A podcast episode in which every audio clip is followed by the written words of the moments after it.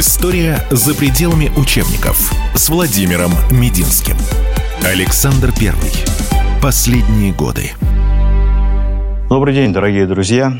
Мы продолжаем нашу серию рассказов о русской истории Великого XIX века. И по вашим просьбам сегодня будет дополнительный рассказ о Александре Первом. Слишком великое время, великие люди, великие судьбы. А в прошлый раз мы остановились на том, что Париж наш, и Александр собирается обсуждать вместе с другими союзниками, странами-победителями Наполеона будущее послевоенное устройство.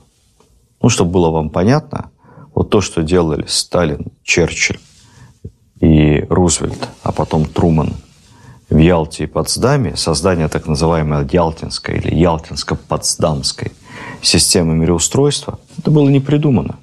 История повторяется, идет по спирали – то же самое стремился, и у него получилось, сделать наш Александр Благословенный. Он был главным двигателем этой идеи, создать послевоенную систему такого мироустройства в Европе, которая бы просто исключила саму возможность возникновения больших войн между европейскими державами. С этой целью в сентябре 1814 года по инициативе Александра в Вене, в центре Европы, был созван общеевропейский конгресс, участие в котором приняли делегации большинства стран Европы.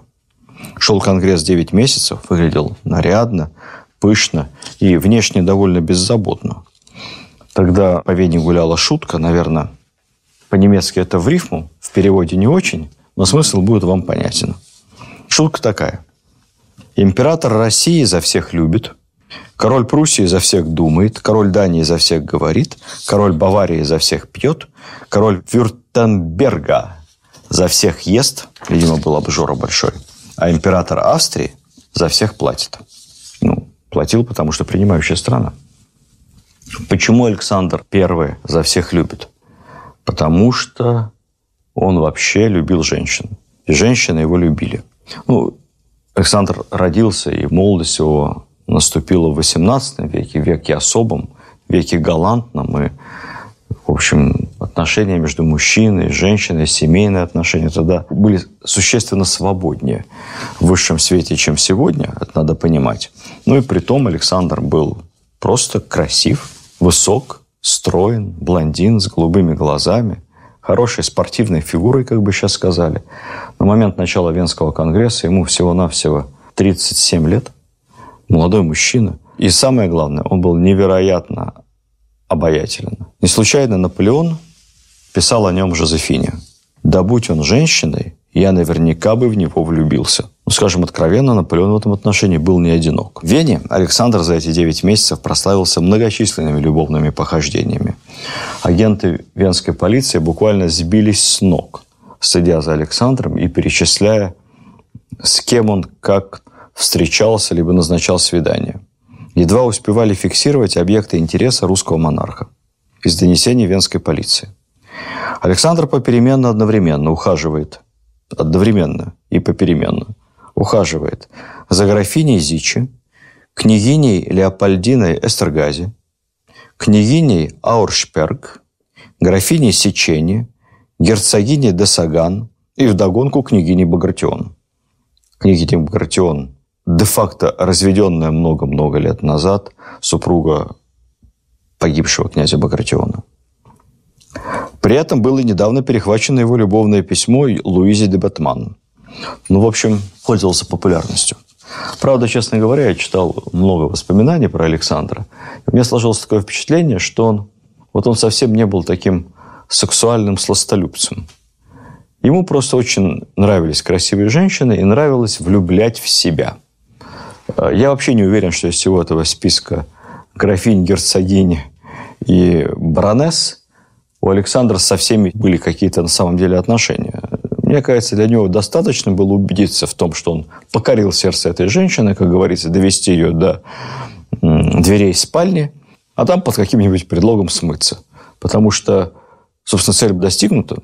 Девушка его а что там дальше возиться? Дальше неинтересно. Все там одно и то же. Возможно, я ошибаюсь, но у меня об Александре было именно такое впечатление. Для него процесс был гораздо интереснее. результат. Я напомню, что Александр э, женился, точнее говоря, бабка Екатерина женила его очень молодым, 16 лет не исполнилось, а невесте его было вообще 14. Они были очень красивые, выглядели как два ангела.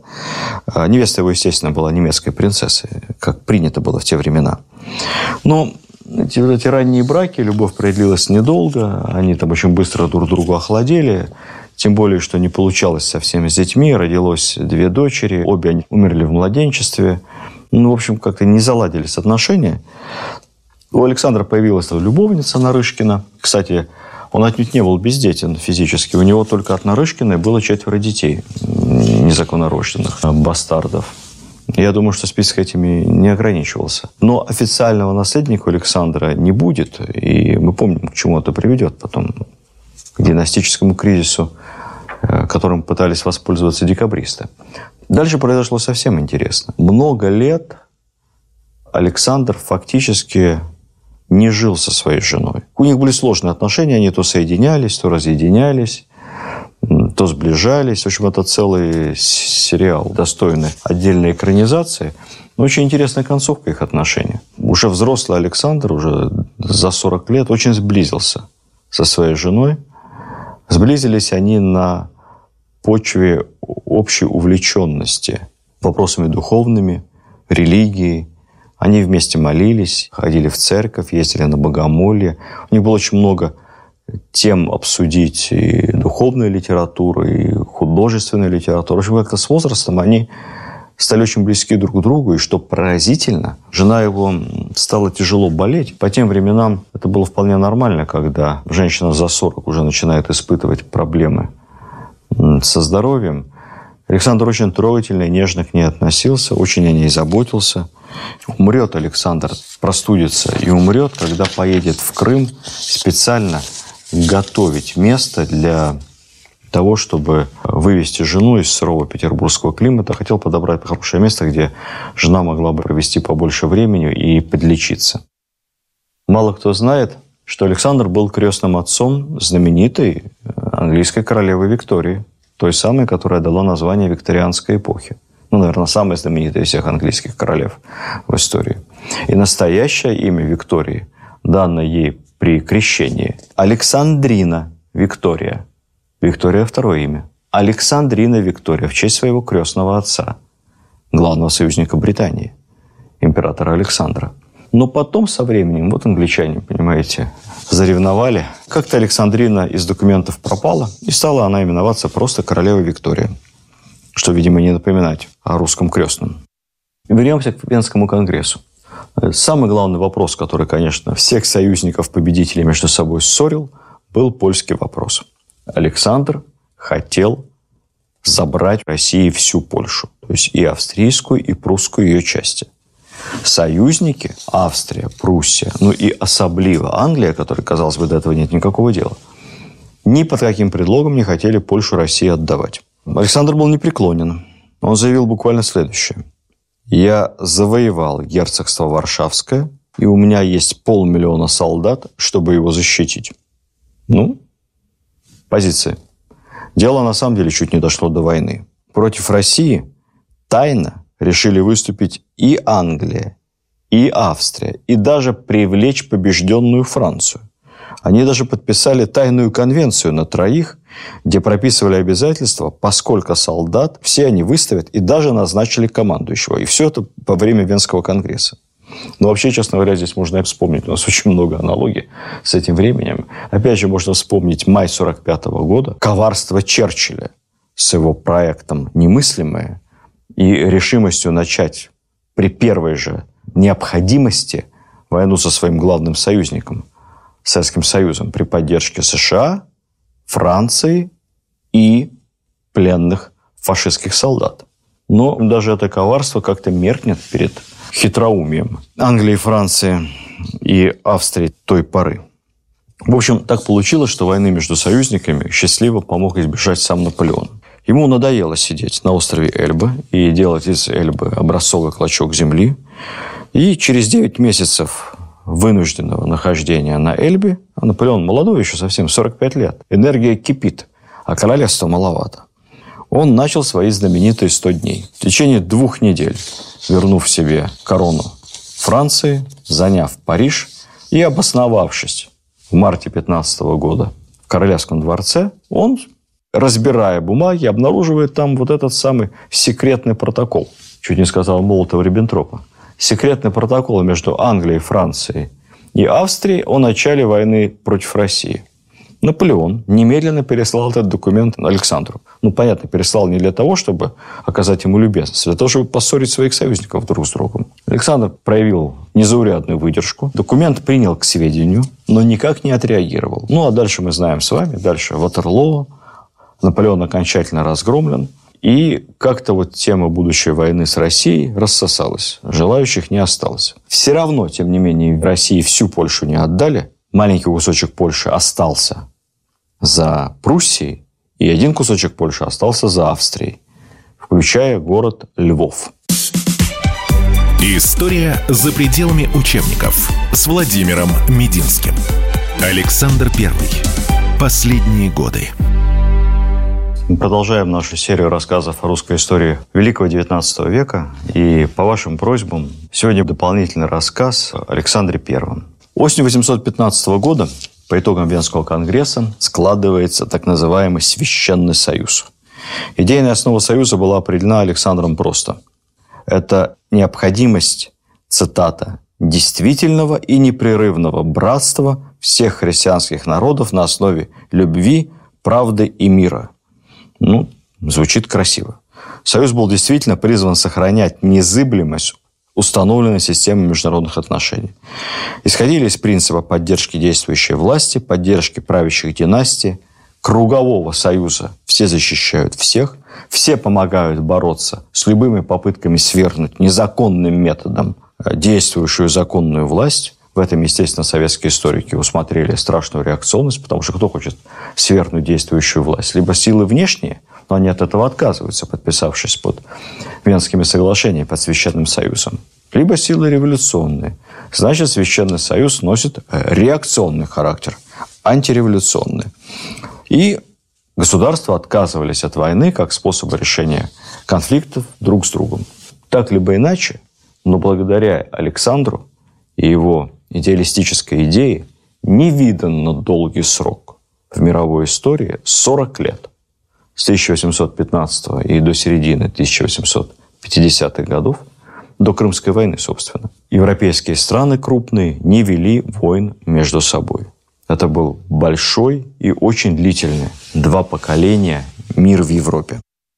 Несколько слов о реформах Александра после 812 года. И, конечно, первое, что приходит на ум каждому из нас, кто учил в школе историю или хорошо литературу, Аракчеев, Аракчеевщина, военные поселения. Вообще идея военных поселений принадлежит Александру. Аракчеев – исполнитель. И Аракчеев был даже против. Он отговаривал государя. Но государь решил, и Аракчеев, как человек дисциплинированный, рьяно взялся за исполнение этого плана подтолкнуло Александра к этой идее посещение имения Аракчеева в деревне Грузина. Ну, собственно, Грузина называлось само имение. Это в Новгородской области. К сожалению, сейчас имение этого не существует. Оно полностью погибло в годы Великой Отечественной войны. Но имение тогда было образцовейшим. Ну, это было единственное имение Аракчеева. Там было 2000 душ мужского пола, крестьян. И оно производило настолько разительный контраст со среднестатистической русской деревней, что Александр не мог от этого не умиляться. Ну, Аракчеев, естественно, в имении поддерживал образцовый порядок. Чистые дороги, местами выложенные булыжником, местами с тротуарами. 2000 душ – это очень большое имение. Это огромное село с барским домом, с мельницами, с проходом на озере. Аракчеев был большим сторонником технического прогресса. С больницей для крестьян, со школой бесплатной для крестьян – все крестьянские дома чистые, построены и спроектированы по единому образцу. У большинства домов первый этаж каменный. Это вообще невиданная роскошь для России и Европы той эпохи. Первый этаж каменный, второй деревянный. Крестьяне выглядят чисто, опрятно, работают по расписанию, оброк умеренный, барщина строго зарегламентирована. Ну и, конечно, достаток в этом имении был намного выше среднего по стране. Тем более для этой неплодородной новгородской земли. Конечно, имение поддерживал за счет выдающегося администраторского таланта Аракчеева. Он подобрал там, хороших помощников, и они вот это вот могли так содержать. Аракчеев сам уделял этому очень много внимания. Ну и плюс там дисциплина, конечно, была. Не забалуешь. Э, пьянство, плети, что-то там отлыниваешь от работы, наказание. Внешние стимулы тоже присутствовали по полной программе. Но для того, чтобы всю Россию превратить такие образцовые имения, нужно было иметь тысячу Аракчеевых. Этого у Александра не было. Однако он загорелся идеей, отталкиваясь от такого примера, завести так называемые военные поселения. Значит, идея военных поселений очень проста.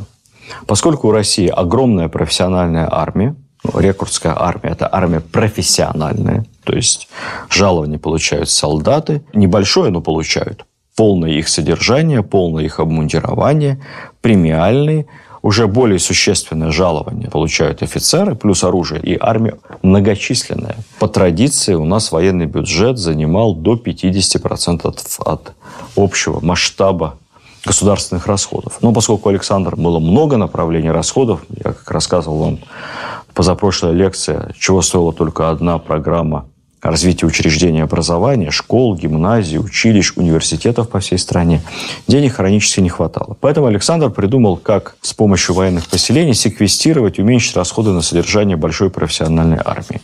Надо этих солдат поселить на землю, дать им возможность жить не в казармах, а в собственных домах, вместе с семьями. У солдат могли быть семьи, ну где-то там далеко, в деревне, видят они их в отпуске раз в год и не каждый год. И дети там где-то там сами по себе. А так солдат будет рядом с семьей, у него будет участок или какое-то хозяйство, которым он будет заниматься. И за счет этого содержание армии будет существенно стоить меньше. Плюс к этому Александру виделось, что эти образцовые военные деревни будут такими же чистыми, упорядоченными, аккуратными, как образцовое имение генерала Аракчеева. Что получилось? Солдат, отслуживший в армии 10-15 лет, конечно, связь с сельским хозяйством утрачивал. И уж забыл давно, как пахать, боронить. Не для этого он служил и отвык от этой работы. Поэтому из солдат получались плохие крестьяне. Ему, конечно, было приятно, что жена с детьми рядом, но это, в свою очередь, отвлекало от службы. А служба отвлекала от сельского хозяйства. А к сельскому труду он не привык. А тут еще офицер. Хорошо, если толковый офицер, который помогает, а не мешает. Который как-то регламентирует и мотивирует. Но в большинстве своем по часам отбой, по часам подъем. Мы лучше вас знаем, в какое время доить вашу корову. В общем, вся эта избыточная регламентация только вредила настоящему крестьянскому хозяйству, что вполне естественно. Это получался такой как бы совхоз в худшем понимании этого слова. Плюс к тому, поскольку из солдата плохой крестьянин, решили пойти по обратному принципу. А давайте мы из крестьян сделаем солдат. Крестьян где взять? Ну, частных нельзя, значит, остаются только государственные. Давайте мы из государственных крестьян сделаем солдат. В случае войны мы их на фронт мобилизуем. Они ведь в промежутках между сельхозработами будут у нас участвовать в маневрах и учениях. Получилось еще хуже. Крестьянин-то совсем не хочет быть солдатом. Ему эта военная служба мешает. Он к ней не готов. Он-то радовался, что от рекрутчины как-то избавлен. Третье. Это же не простой крестьянин, это же вооруженный крестьянин, который знает, как обращаться с оружием. Одно дело крестьянский бунт в традиционной деревне. Ну, приедет туда урядник, ну, на худший случай с десятком солдат, ну, выстрелят они раз в воздух. И конец крестьянскому волнению. А здесь крестьяне вооружены. Любое крестьянское волнение в военном поселении – это серьезный вооруженный мятеж, который надо усмирять чуть ли не с помощью артиллерии. В общем, из этой благой идеи мало чего хорошего вышло. Тем не менее, Александр I проявлял упрямство, и военные поселения отчасти себя как-то финансово компенсировали. Поэтому Николай их не закрыл. Практика военных поселений действовала в нашей стране аж до царствования Александра II. Кстати сказать, к моменту Крымской войны почти треть русской армии как раз находилась в состоянии поселенцев. Была у Александра еще одна идеалистическая идея. Он хотел, чтобы вот эти вот государственные крестьяне, которые переходили в солдатский статус и получали не только дополнительные обязанности, но и некоторые особые отношения со стороны государства, особые привилегии – чтобы они стали как бы новым казачеством, новой опорой. Он видел в этом еще элемент освобождения крестьян. Это тоже были мечтания. Новым казачеством они, к сожалению, тоже никак не стали. Последние годы жизни Александр очень сильно изменился. Вообще изменение характера Александра I – это тема для глубоких психологических исследований. И, наверное, то, как мы видим в гениальном романе Льва Николаевича Толстого, как меняется образ мысли, образ действия, какие душевные изменения протекают у боевого офицера Андрея Балконского, это ничто по сравнению с тем, как менялись помыслы и идеи, и характер Александра I. Один молодой Александр до смерти отца, до его убийства, в котором он оказался косвенно виновен. Совсем другой Александр после этого, уже на следующее утро. Один Александр преисполнен самых благих пожеланий, идей, республика, реформы, негласный комитет до начала войн с Наполеоном. Совсем другой Александр после Аустерлица. Он понимает, младореформаторы, романтика – это все прекрасно. Нужны практические люди. Нужна армия. Нужны боевые офицеры. Нужны не романтики, идеалисты, нужны администраторы, которые будут строить налоговую систему, строить госуправление, обеспечивать эту армию, иначе государство рухнет. Корсиканец его растопчет, сделает очередной своей колонией, нарезанной на сектора, как он делал в Германском Союзе. Один Александр до 812 года, другой Александр после 812 года, когда судьба его, судьба империи, судьба русского народа висела на волоске, когда Москва была объята пожаром, и после этого – каким-то невероятным, чудодейственным образом враг бежит, теряет всю свою немыслимую армию, а армию, которую собрал Наполеон для вторжения в Россию, это самая большая армия в истории европейских войн на тот момент. Господь дал ему возможность покарать агрессора прямо в его логове, прямо в Париже. И Господь дал возможность проявить ему милость по отношению к Парижу по отношению к покоренному врагу. Господь дал ему возможность попробовать создать такую систему европейских отношений, когда войн более и не будет. История за пределами учебников с Владимиром Мединским. Александр Первый. Последние годы. Мы продолжаем нашу серию рассказов о русской истории Великого XIX века. И по вашим просьбам сегодня дополнительный рассказ о Александре Первом. Александр после пожара в Москве пропитывается невероятным религиозным чувством. Он изучает самые разные конфессии. Он во время заграничного похода в Европе встречается и с протестантами, с лютеранами, беседует со священниками, читает разные книги, посещает католические храмы. В Англии он даже с квакерами познакомился и детально интересовался особенностями их взгляда на божественное.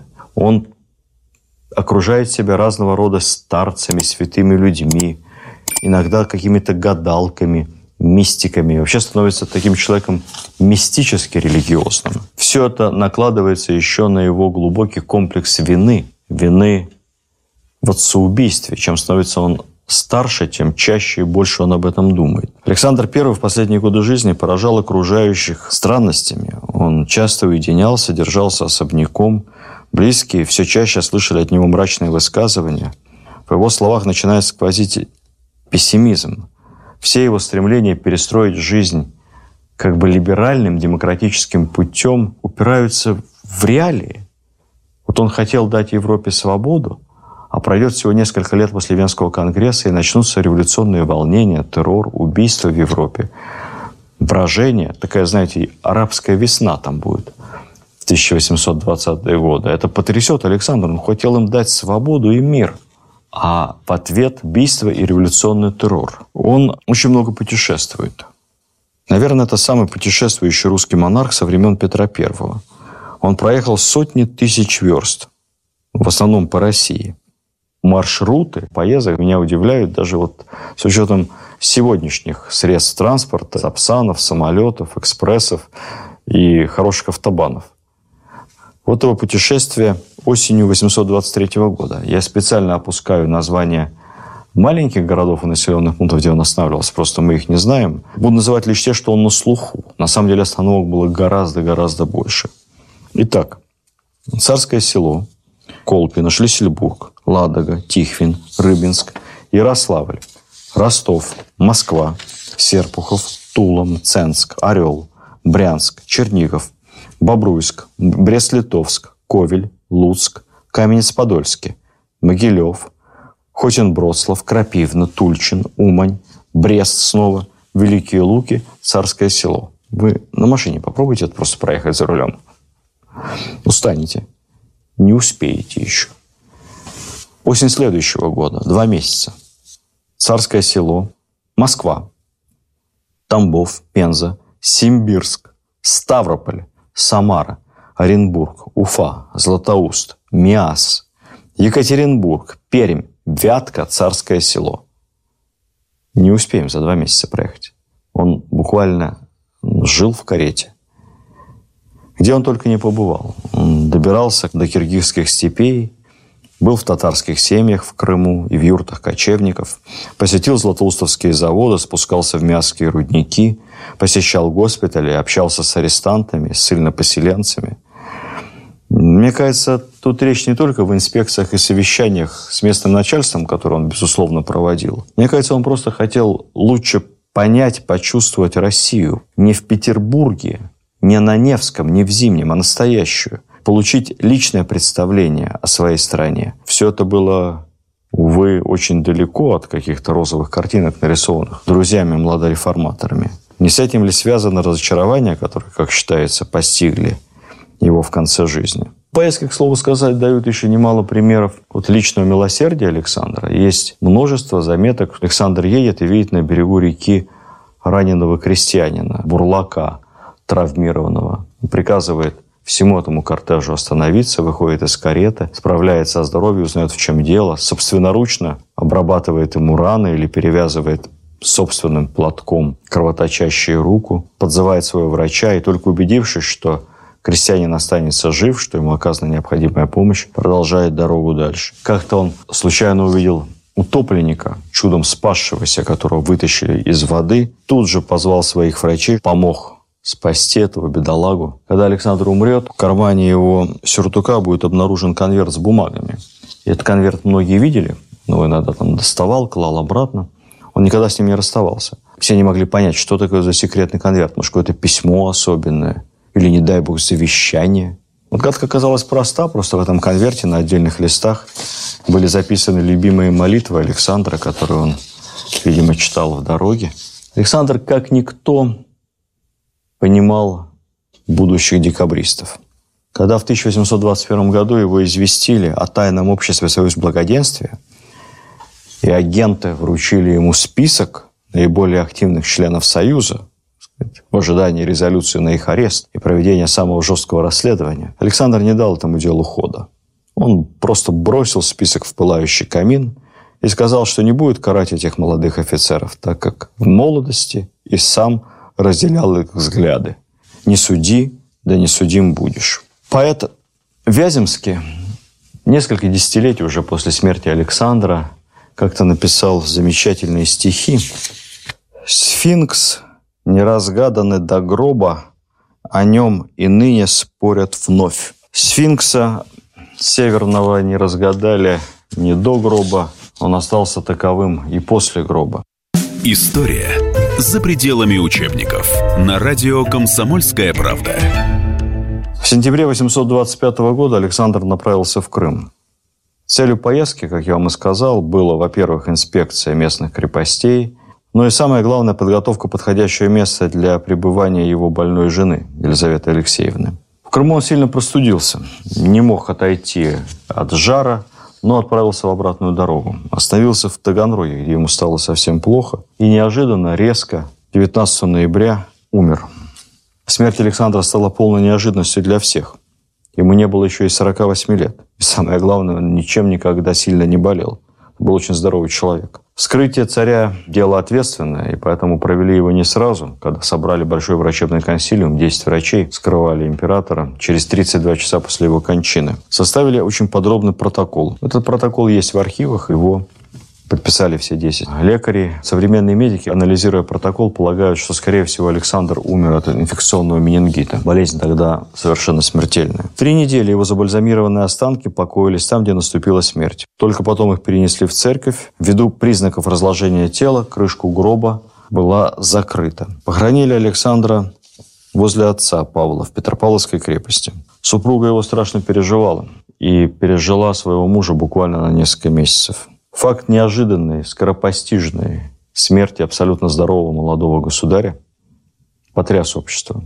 Никто не верил, не понимали, что произошло. То, что хоронили его в закрытом гробу, естественно, подливало масло в огонь. Появился слух, что Александра убили, а в гробу лежит другой человек. Потом появился слух, что Александр исчез, что он на самом деле жив. Специально убили какого-то похожего на него солдата. Слухи эти обрели вторую жизнь, когда спустя 10 лет в Сибири неожиданно появился некий старец, очень необычно выглядящий. Бродяг называл себя Федором Кузьмичем. Откуда он взялся, было непонятно. Это был высокий, статный человек по возрасту, примерно возраста Александра, с голубыми глазами, длинной седой бородой и очень чистым, благородным э, лицом.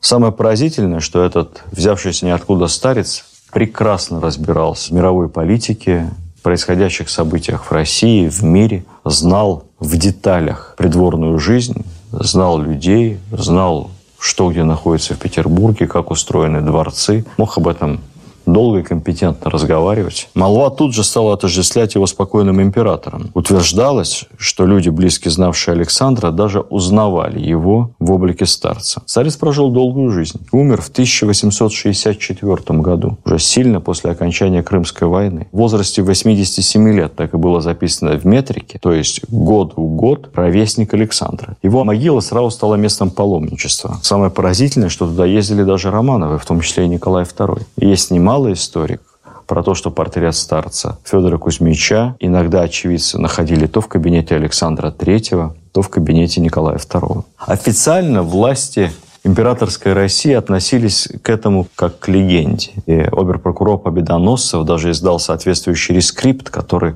запрещал местным священникам распространять лживые и зловредные слухи о тождественности старца Федора Кузьмича и покойного императора Александра. История за пределами учебников с Владимиром Мединским. Александр Первый. Последние годы. Мы продолжаем нашу серию рассказов о русской истории Великого XIX века. И по вашим просьбам сегодня дополнительный рассказ о Александре Первом. Хоронили его в закрытом гробу, естественно, подливало масло в огонь. Появился слух, что Александра убили, а в гробу лежит другой человек. Слухи эти обрели вторую жизнь, когда спустя 10 лет в Сибири неожиданно появился некий старец, очень необычно выглядящий. Бродяг называл себя Федором Кузьмичем. Откуда он взялся, было непонятно. Это был высокий, статный человек по возрасту, примерно возраста Александра, с голубыми глазами, длинной седой бородой и очень чистым, благородным лицом.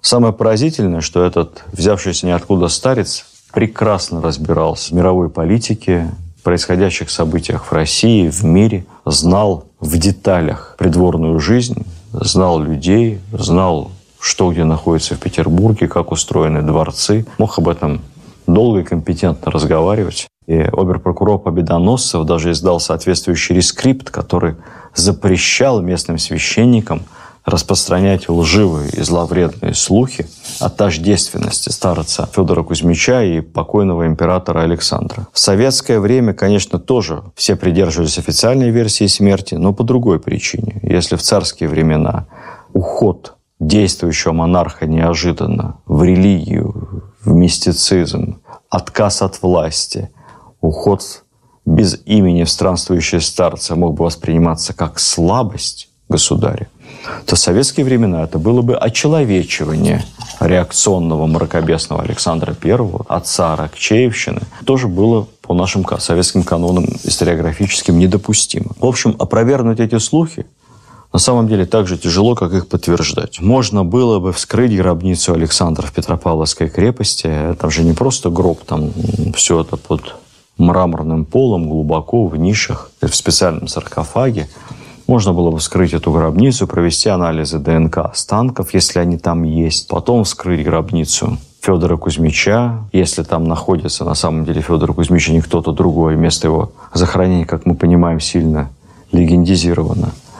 Потом как-то попытаться это сравнить с элементами крови, волос на одежде Николая II, и через вот эти генетические расчеты выяснить, кто кому является ли родственником или нет. Я знаю, в свое время, опять же, в мою бытность работы в министерстве, подобного рода экспедиции организовывались, но все равно, скажу вам кратко, говорить об этом рано. И никаких доказательств верности этой легенды, достоверных, не существует. Загадка пусть навсегда останется загадкой.